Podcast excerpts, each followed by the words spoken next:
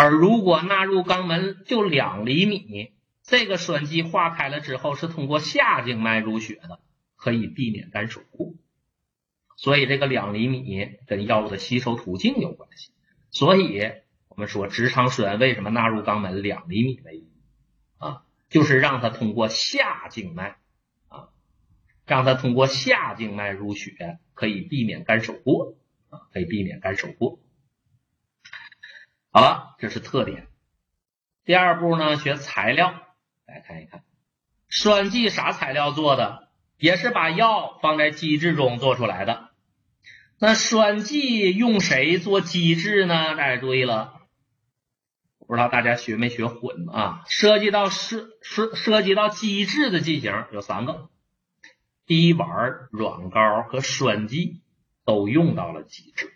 所以这三个剂型的机制，你回去之后比一比，别记混了啊！这个是难点，学来学去容易混啊。栓剂用谁做机制呢？分两种，油脂性的、水溶性的。油脂性的是谁呢？最常用的可可豆脂。这可可豆脂啊，做巧克力的，哈，做巧克力的。所以呢，你想啊，栓剂的机制啥要求？就跟口就跟。巧克力的要求一样，常温下是固体的，在人体体温作用下呢，温度高就能化开，这机制化开了，里边的药物才能释放出来。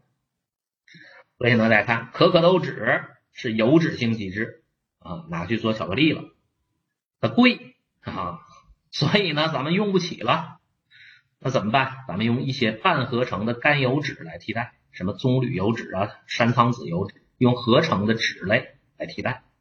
这是油脂性的机制，水溶性的机制呢是谁呢？你记乙肝、聚乙二醇、甘油明胶。聚乙二醇和甘油明胶是水溶性的机制。好了，这个呢需要大家记的名儿记住。栓剂机制分两种，油脂性的可可豆脂为代表，水溶性的乙肝、聚乙二醇、甘油明胶。好了。在甘油明胶里啊，有明胶这个成分。明胶是啥？明胶是蛋白质，所以呢，与蛋白质能发生反应的药就不能用它做基质了啊。与蛋白质有配伍禁忌的，比如说鞣酸，像鞣酸类这样的与蛋白质有配伍禁忌的药就不能用甘油明胶啊，因为它能跟这个明胶发生反应。好了，然后这是第二步材料。第三步，看一看栓剂有啥要求啊？栓剂有一个特殊的要求，只有栓剂要检查的项目，溶变实现啊。啥叫溶变实现呢？比如说直肠栓纳入肛门，它得能化开呀。这栓剂化开了之后，里边的药物才能被释放出来，被人体吸收利用啊。栓剂直肠栓纳入肛门里，多长时间能化开呢？这叫溶变实现啊，这叫溶变实现。注意了，油脂性机制制成的栓剂溶变时间三十分钟，水溶性机制制成的栓剂溶变时间六十分钟，这个不一样。注意了，油脂性机制可可豆脂要求在三十分钟内融化软化，而水溶性机制要求在六十分钟内溶解。这个大家得区分，啥叫融化，啥叫溶解。拿个巧克力，我放桌上，天太热了，化了变成液体了，这叫融化。油脂性机制呢叫融化，水溶性机制叫溶解。啥叫溶解呢？拿块糖，拿块冰糖扔水里，变成糖水了，这叫溶解啊。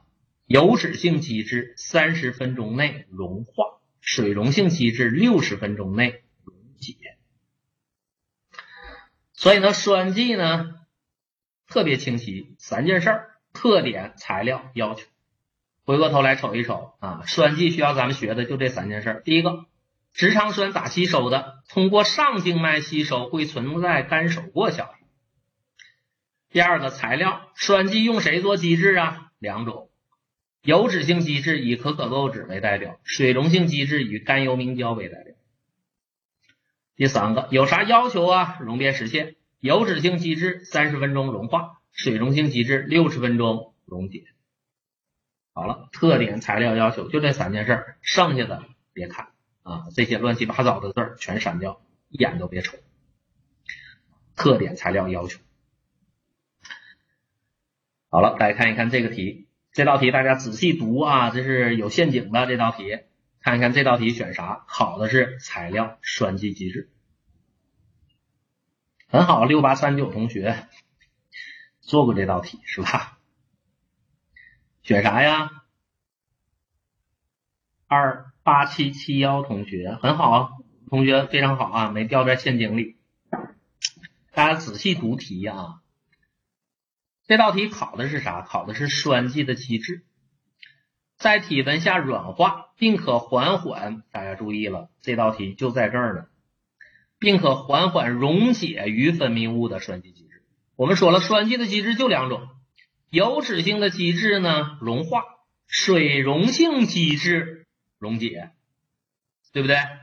水溶性机制才溶解呢。所以这道题实际上它问的是这五个谁是栓剂的水溶性机制？栓剂的水溶性机制就两。乙肝聚乙二醇甘油明胶，所以就选 B 了。剩下这几个，你看这都是啥？这都是脂，都是油脂类，所以选 B 哈。所以选 B，这就是融化和溶解的事儿哈。好了，这题呢咱不说了哈。好了，学完了这么多个剂型了，下面我们来看一组 B 型题。大家一定会发现了，我一再强调写作业，写作业。写作业就是应付这种题的，你会发现不同的剂型检查的项目是不一样的。比如说这道题问了滴丸检查啥，分散片、栓剂分别要检查什么项目？看一看这道题有点难哈，有点难。滴丸是丸剂，丸剂要检查啥项目？丸剂要检查溶散时限。比如说滴丸，它的溶散时限是三十分钟。好了，再看片分散片是片剂，片剂的检查项目分普通的片剂和特殊的片剂。普通的片剂检查崩解时限，而分散片呢，它是特殊的片剂，它不检查崩解时限，它检查什么？溶出度。分散片检查的是溶出度。栓剂要检查特殊的项目，叫溶变时限啊。谁检查释放度啊？缓控式的剂型才检查释放度呢，缓控式的才检查释放度，好吗？八零幺六同学，还有八六五八同学，这个要注意了啊！缓控式的剂型才检查释放度。再比如说贴剂要检查释放度。